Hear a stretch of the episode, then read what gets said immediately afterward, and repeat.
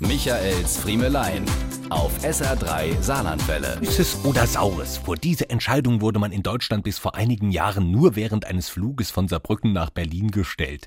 Inzwischen werden wir alle am 31. Oktober eines jeden Jahres aufgefordert, uns zu entscheiden. Süßes oder Saures? Die Forderung der gruselig verkleideten Kinder, die an Halloween an unsere Haustüren klopfen.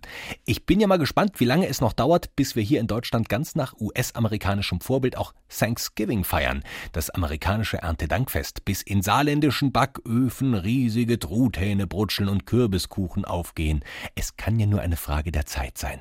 Mit Halloween war es doch genauso.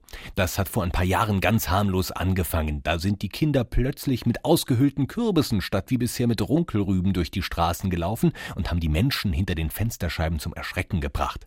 Aber irgendwie scheint sich das Halloween-Virus unkontrolliert weiterverbreitet zu haben. Da werden Freunde und Bekannte zusammengetrommelt, um gemeinsam eine rauschende Halloween-Party zu feiern. Früher, da hat man am 31. Oktober schon mal die Mäntel für den Friedhofsbesuch an Allerheiligen ausgemottet und aufgebügelt. Heute ist man mit Kürbissuppe kochen und Schleimcocktailmixen beschäftigt.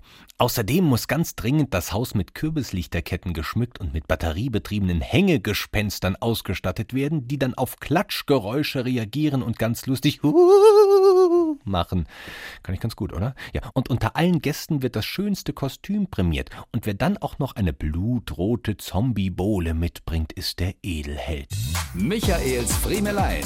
Jede Woche neu auf SR3 Saarlandwelle.